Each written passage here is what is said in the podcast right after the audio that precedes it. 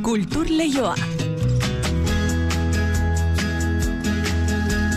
Zabalik da, eneriz gorrotxategi, arratsaldeon. Arratxaldeon, maite. Kultur lehioa antzerki askorekin. Bai, ala da, besteak beste, ba, gaur jakin dugulako Donostia antzerki sariaren hogeita irugarren edizioko sariduna nor izango den.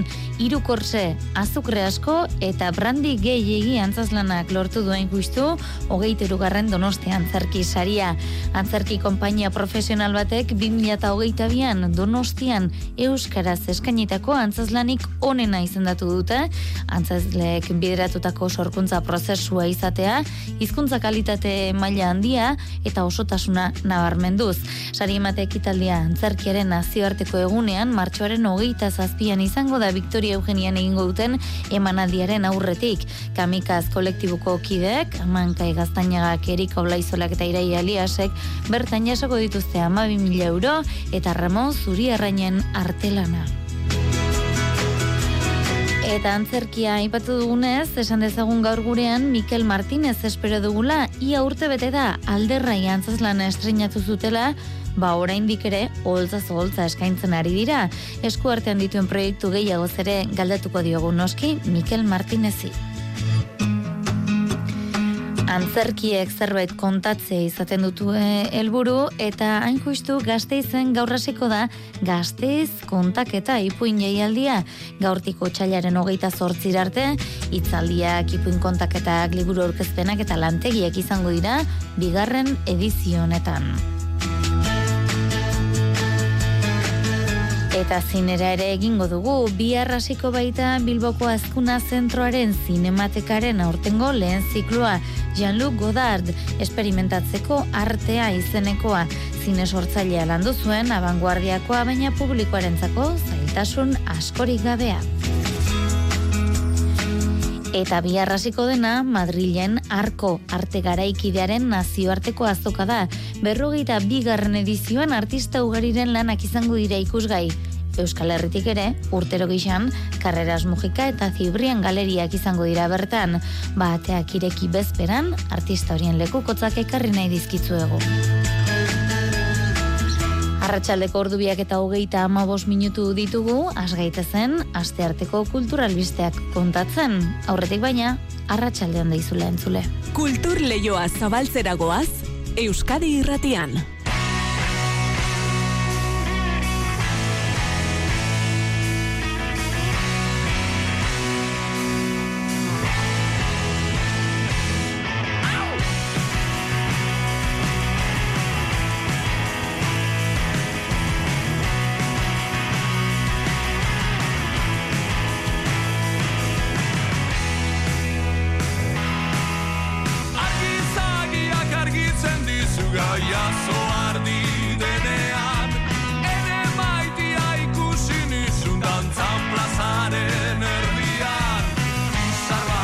doença na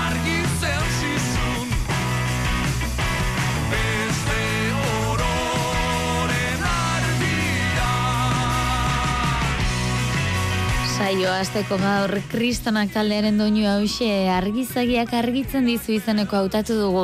Izan ere, jakinarazi berri da, aurtengo orozkorrok jaialdia maiatzaren emeretzien eta hogeian egingo dela.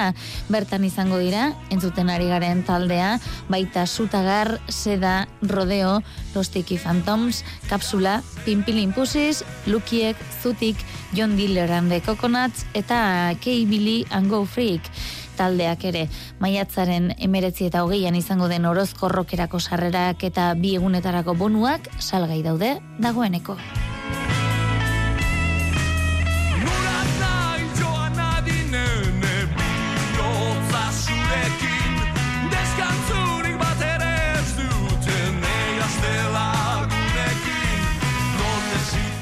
Badoinu hauekin egingo dugu antzerkirako jauzia irukortze azukre asko eta brandi gehiegi antzazlanak lortu du esan dizu egun gixan hogeita irugarren donostia antzerki saria. Antzerki konpainia profesional batek 2008 bian donostian euskaraz eskenitako antzazlanik onena izan dela adierazi dute.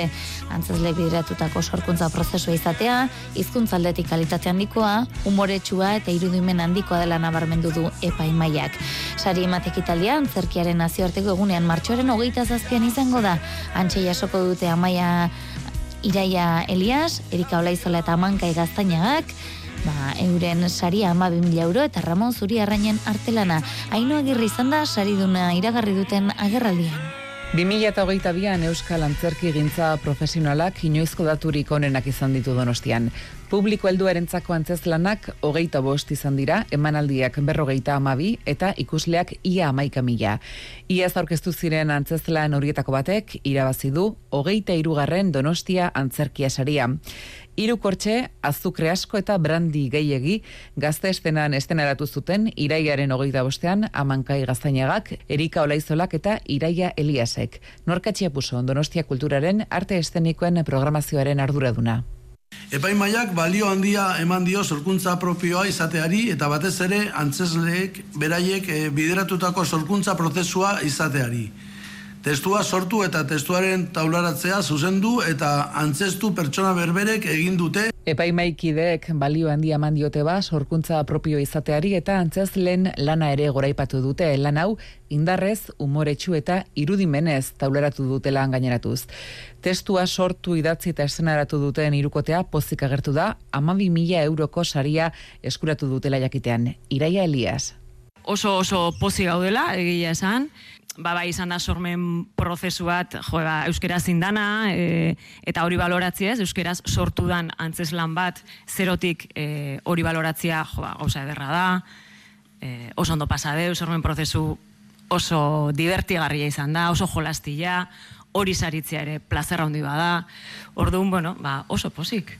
Kontatu digutenez, Netflixen ikusgai dagoen The Bridgertons telesaigaren arrakastak zer pentsatu eman zien eta hortik jaio zen antzez lan hau. Orain, kale antzerki egiteko asmotan dabiltza. Amankai gaztainaga. Troia izango ala gure urrengo antzeslana eta kaleko antzerkia izangoa euskeraz. E, udara hontan estrenaukoa kalerki jaialdian zarautzen eta horrekin bai ba geneukan gogoa baita ere e, antzerkia ateatzeko kalea, ze ikuste genuen behar bat zeola euskerazko antzerkia testua dakan antzerkia ere, ba, kalian espazio bat eukitzeko. Troia, uda honetan estrenatuko dute ba, eta datozen aste eta hilabeteetarako badauzkate oraindik irukortxe, azukre asko eta brandi gehiegi antzez lana sarituaren emanaldiak. Urrengoa, aste buru honetan bertan izango dute, berrizko kulturretxean, larun bat arratsaldean. Kultur Leioa Euskadi Irratian.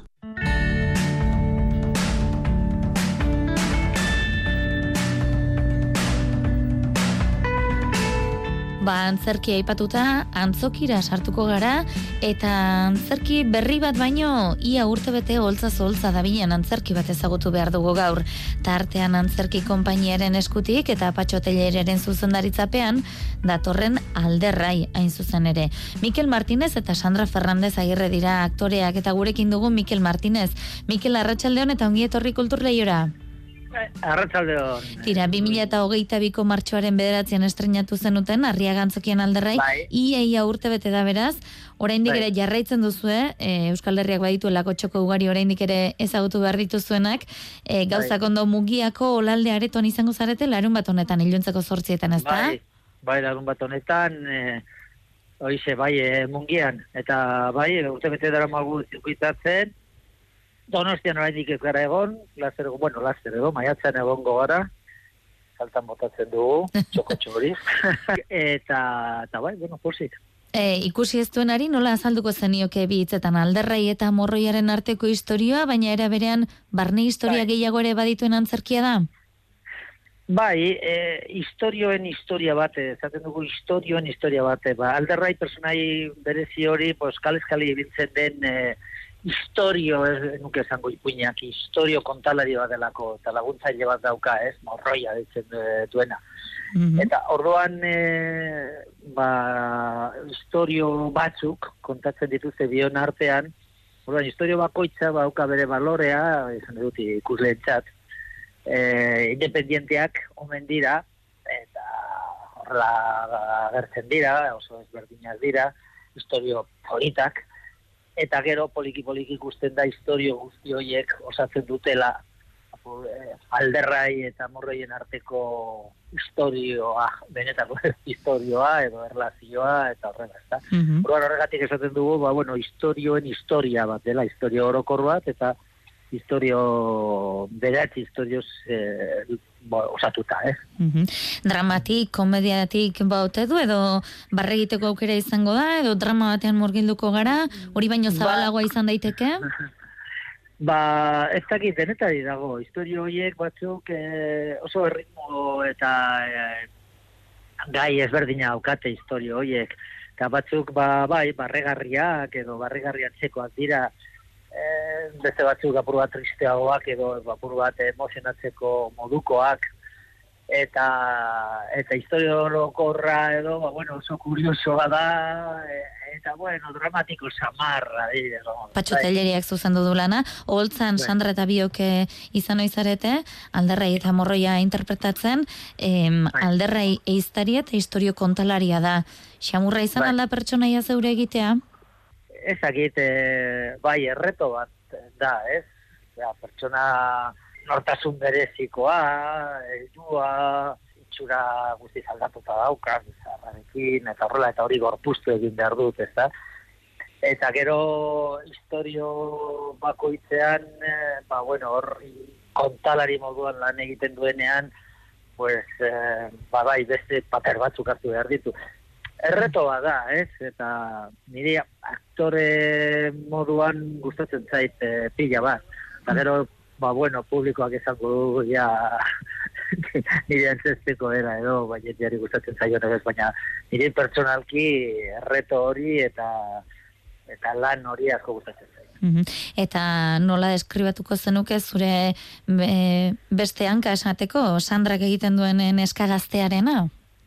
Hori da, personaje gazte bat, adin, eh, adin alde handia dago, gubion artean, eta bera urbildu egin da, eh, bueno, ba, nire ofizio hori asko gustatzen zaiolako ere, eta susmatzen duelako edo dakielako berarekin eh, beste beste harreman beste harreman bat daukala. Bueno ba hor dago ofizioa ikasten eta eta ba, alderrai personai hori apur bat urbiletik aztertzen eta ba, hoxe historio kontatzen ditugunak nik uste dut oso, oso ondo ulertzen direnak. Esan behar da ere ez dut aipatu agian dena historia guztia apur bat musikatuak edo ez dugu kantatzen baina beti daukate e, musika berezi oso guztiz ezberdina batetik bestera eta musikaren ritmoarekin edo kontatzen eh, ditugu historioak eta testuak oso ondo daude. Orduan ikuste dut e, historiak e, oso ondo lertzen direla eta lehen esan dudan moduan oso independienteak dira eta eta gustagarriak. Eta batez ere hoize, nola e, oso independienteak diren, pues, bat e, gustatu alzaizu bestea baino gehiago edo hobeto identifikatu edo ulertu alduzu bestea baino gehiago, Ikuslen aldetik, e, zenolako reakzioa jaso duzu, eh? Ba, ez da, ez dokirun eta ez dokeron eta horrelakoetan ere eh, egiten ditugunean edo ba, hoxe publikoa pila bat entzuten dugula. Hemen e, entzuten dugu e, itxiluneak, barretxoak eta movimenduak edo lehen esan dugun bezala edo ba, parte batzuk edo e, gutxienekoak ba, e, bueno, barre egitekoak e, direlako eta eta besteak, pues, bueno, eh isiek eta tenten entzutekoak eta horrela guk aktoreok edo isiltasun eta eta hoxe eh tensio hori ere entzun egiten dugu. Mhm.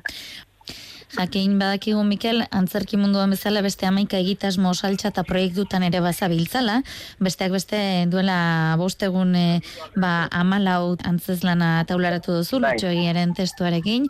Zer moduz joan zen e, estrenaldi hau?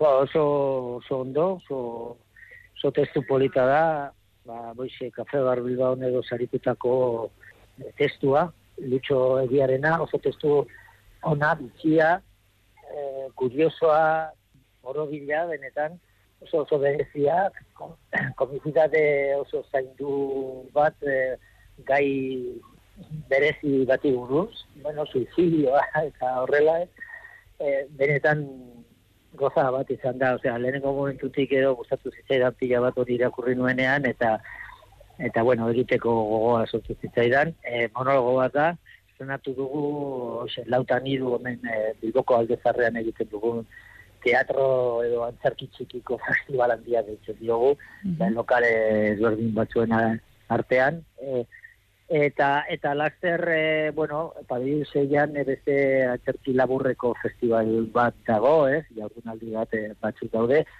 e, martxoan e, azita, martxoan erditik, abidean ardira, eta hor ikusteko aukera izango du jendeak egingo dugu hor eta animatzen dugu jendea joatera edo, ba, bueno, gauza egerrak ikusten direlako, eta gurea, gurea ederra da, oso polita. Tira, ba, hortxe, eh, esan da geratu da, hori ere baduzuela esku artean, ba, bai. Mikel Martínez, estimatzen dizugu gaur gure deiari erantzun izana, ondo joan dakizuela orain arte bezala alderrai, ibilbidea oparo izan dezazuela, eta badakizue, urrena ere gustura emango dugula hemen esku artean duzuen proiektuen berri.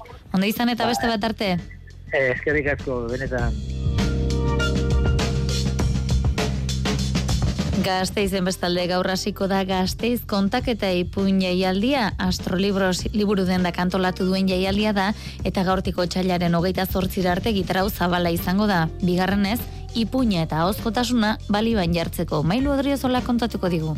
Ipuin zaleak dira Astrolibrosen. Urtean zehar antolatzen dituzte ipuin kontaketak eta itzaldiak, baina indar gehiago eman aste oso bat iraungo duen jaialdia antolatu dute. Ipuinak adin guztietako jendearen txat izan daitezkela erakutsi nahi dute, idazle eta ipuin kontalari esanguratsuen parte hartzearekin. Amaia Kastaine da antolatzailetako bat da. Ideia interesgarria da, zeren azkenean, ba, bueno, ez, e, adin guztiak e, kontuan hartzen dute, txikiak, e, aitona monak, eldua, gazteria, eta hori, eta azkenean, ba, hori, ez, e, aktivitate mordoa dauzkagu egiteko, Gaur esaterako, egurra txalaparta taldearekin aurkeztuko dute jaialdia, Carlos Villar jaialdiaren arduradunak eta zorione ere zuma poetak, eta ondoren seiterdietan, Richie Bazetek aita liburuaren aurkezpena egingo du. Hortik aurrera, denetarik izango da. Antzerkeak ere egingo ditugu, eta hori, eta aitona monak ba ere e, ipuina kontatuko dituzte, txikien txako, e, egingo dugu aktivitate bat, dela ba hori ez, ba, idazleek ba, kontatuko dituzte beraien historiak, nahi dituztenak, ez, ipuinak, eta gero ikusleek nahi badute ba hori ez, ba, aventura bezala, ez, ba, ere kontatu aldituzte beri ipuinak, Belaunaldi desberdinen arteko lotura ere emango da jaialdi honetan ipuinen bidez izan ere, Albertia egoitzako egoiliarrek ipuinak kontatuko dizkiete txikienei, eta era honetako ekitaldiekin ustartuko dira, Frances Miralles, Berta Tenorio, Anafite, edota Begoña Ibarrola idazleek eskainiko dituzten saioak.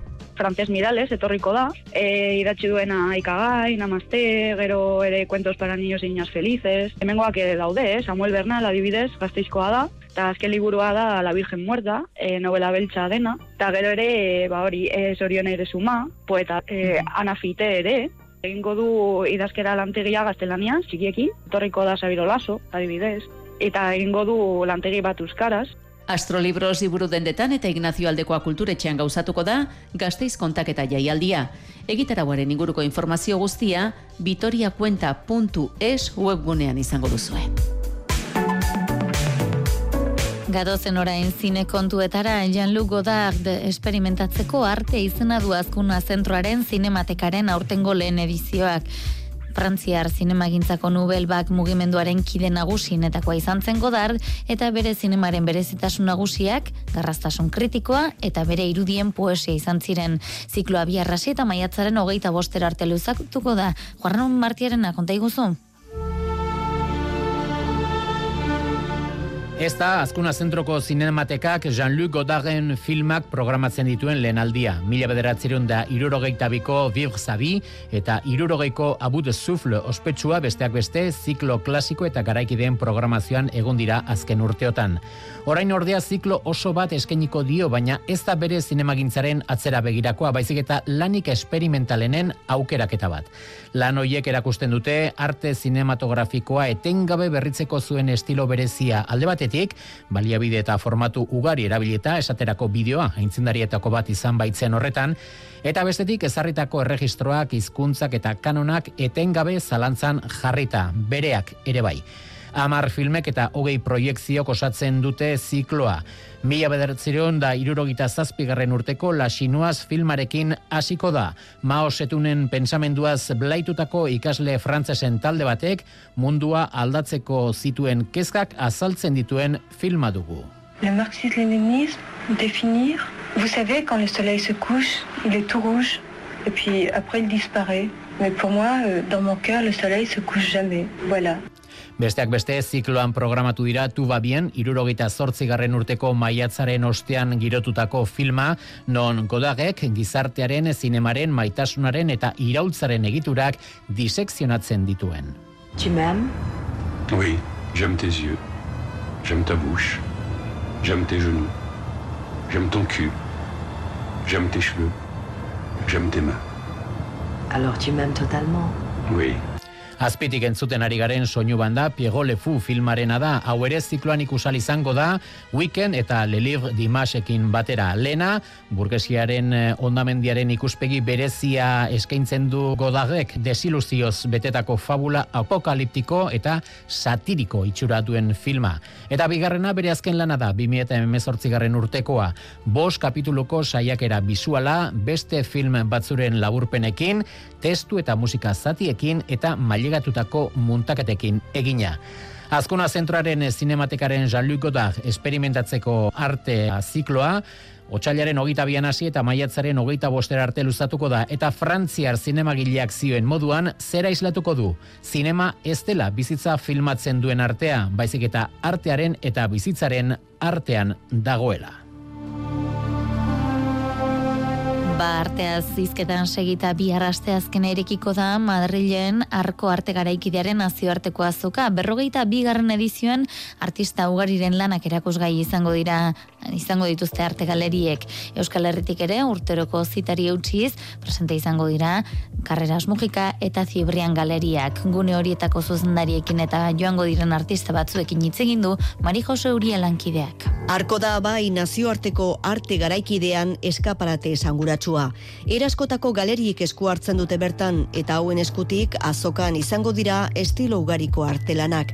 Donostiako Zibrian Arte Galeria bi urtez gonbiatu dute galeria gaztea izanik, aurten asentatu da programa edo sail orokorrean izango da eta Gregorio Zibrian zuzendariak esan diguneran. Ba, aukego argazkia, margolana, baitare eh, eskultura eta tekstila edo tela eginiko lanak ere. Eta artisten izenak dira Leandro Feal, Pedro Herrero Ferran, Jose Ramón Amondarain, Oscar Tuazón, Susan Ziantziolo eta Ester Gaton. Eta antxe izango dira baita artistak ere. A ber, ez beti, baino askotan gerturatzen die, azkenen, bueno, garrantzitsua da ekitaldia eta Osea, Espaini mailan oso garrantzitsua, Europa mailan bai bauke garrantzia eta gerturatzen die ba ingurun egoteko, ba, bai museotako edo kolekzionistako jendea ingurun bali madil beraiekin hizketan egoteko eta elkarrizketak egitzeko. Bestetik, ibilbide handiko galeria da Bilboko Carreras Mujika eta aurten ere amabi bat artistaren lanak jarriko ditu erakusgai. Ignacio Mujika zuzendariak esan digunez, hiru euskal artistek bide batez, Madrilgo maiatzaren bia izeneko arte zentroaren erakusketan dituzte euren lanak. David Salaberria es escultura, Yune Crespo también es escultura y eh, John Miquel Euba juega un poco entre la escultura y, y la obra de dos dimensiones.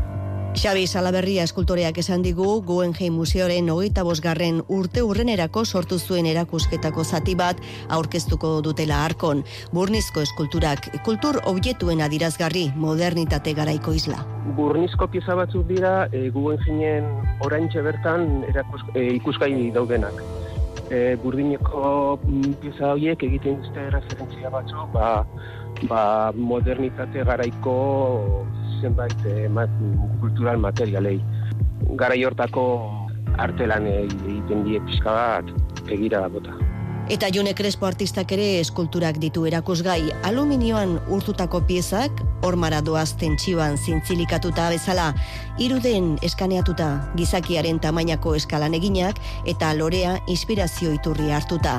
Aldatzen duan prozesua erakutsiz. Perez, are irudia eta jatorria galtzen doala, ez, e, prozesuaren pausu bakoitzean. Metalera bihurtzeko prozesu horretan, ba, mozketa eta prozesuaren parte tekniko elementu asko, hien arrastoak ditut, eraldatu atorrizko elementu hori. Eta Jose Ramon Amandarainek esan digu berak ere eskultura eta pintura lantzen duela bere arte lanetan. Ia artista guztiak eta beren lanak presente ongo dira beraz, igander arte luzatuko den arkon arte galerien eskutik, arte garaikidearen nazioarteko azokan.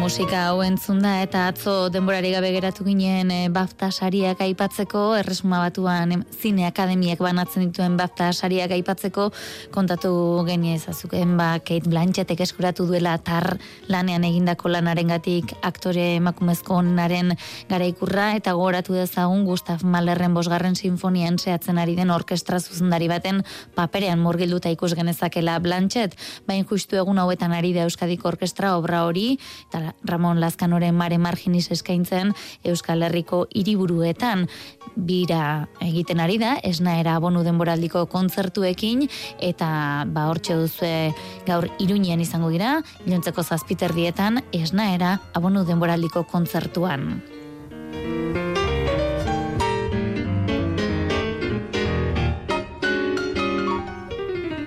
Ba hori esan da bagoaz teknika eta realizazioan Mikel Fonseca eta Jose Alkain aritu dira gaur ere orain badakizu albisteak Euskadi Irratian eta ondoren kantu kontari Josena Etxeberriarekin bihar arte ondo izan eta zein du.